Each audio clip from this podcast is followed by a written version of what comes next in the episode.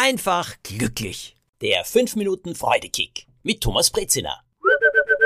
Perfektion ist Punkt, Punkt, Punkt. Ja, was ist Perfektion? Viele sagen von mir immer, Thomas, du bist ja so ein Perfektionist. Ich möchte dazu sagen, nein, das bin ich nicht, weil ich etwas Wichtiges gelernt habe, dass es Perfektion nämlich gar nicht gibt und dass Perfektion etwas äußerst Frustrierendes ist. Es gibt etwas anderes und das nennt sich Qualität. Qualitätsbewusst bin ich sicher. Aber bei Perfektion ist es so, man fischt irgendwie im Trüben, denn was ist perfekt? Wenn man das nicht genau definieren kann, wie soll man jemals perfekt werden? Was soll man da überhaupt tun? Es gibt doch diese berühmte ISO-Norm, die geschaffen wurde, damit man ganz genau definieren kann und sehen kann, ob etwas Top-Qualität hat, die ISO-Norm erfüllt oder eben nicht. Und diese Maßstäbe braucht's, um herauszufinden, ob das, was ich mache, wirklich dem entspricht, was ich wirklich gern machen will, wo ich sage, ja, das ist gut oder nicht. Aber Perfektion, wie gesagt, das ist irgendwas, das ist Nebel. Jetzt erzähle ich euch aber die Geschichte von zwei Freunden. Nennen wir sie Jonas und Kevin.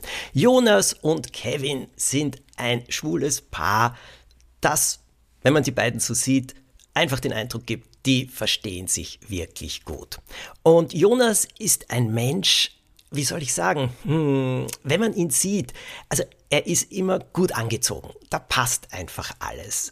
Seine Frisur, also sein Haarschnitt, immer gut, immer etwas leicht verändert, etwas Neues hat er da.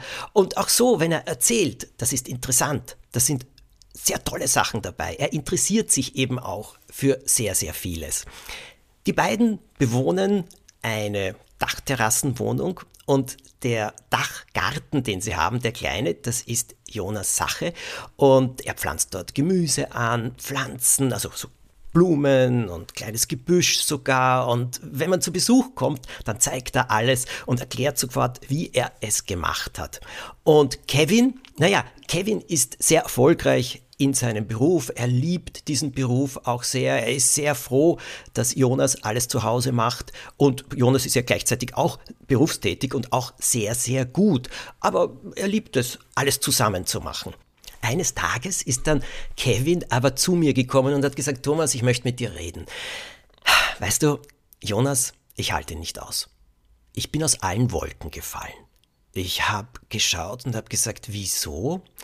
Naja, Kevin hat dann herumgedrückt und es hat sich herausgestellt, dass es da einen anderen Mann gibt, äh, der ihn sehr interessiert und äh, mit dem er ein bisschen zu flirten begonnen hat. Und dann hat er mir erzählt, was er an Jonas alles auszusetzen hat.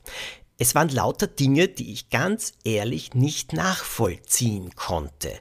Und irgendwie habe ich sie auch als Ausreden gesehen, als Ausflüchte. Und ich habe mir gedacht, bitte, wovon redet er? Äh, der perfekte Jonas. Die beiden, die Beziehung hat doch glücklich ausgesehen. Was ist da geschehen? Warum verstehen sich die nicht mehr so gut miteinander? Und ich habe dann mit Jonas gesprochen und äh, er hat mir erzählt, ich habe ihm nicht verraten, dass Kevin bei mir war und er hat gesagt, ja, Kevin hat so viel auszusetzen und er, er nörgelt ständig herum und nichts ist ihm mehr recht, ganz egal, was ich mache und er geht mir auf die Nerven. Also bei den beiden hat es ordentlich gekriselt. Und das war irgendwie erstaunlich und ein bisschen auch besorgniserregend, weil ich finde, es ist so wichtig, Beziehungen zu pflegen. Und wenn nicht einer der beiden Partner konstant destruktiv ist, sollte man versuchen, jede Beziehung zu heilen, zu retten und weiterzuführen. Das habe ich einmal gelernt und ich muss sagen, daran glaube ich sehr. Es wird viel zu schnell aufgegeben. Also was war bei den beiden geschehen? Was ist da passiert?